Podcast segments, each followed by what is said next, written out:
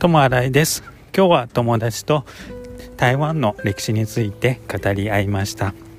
私はまだまだ全然台湾の歴史を知らないので友達がいろいろ教えてくれました。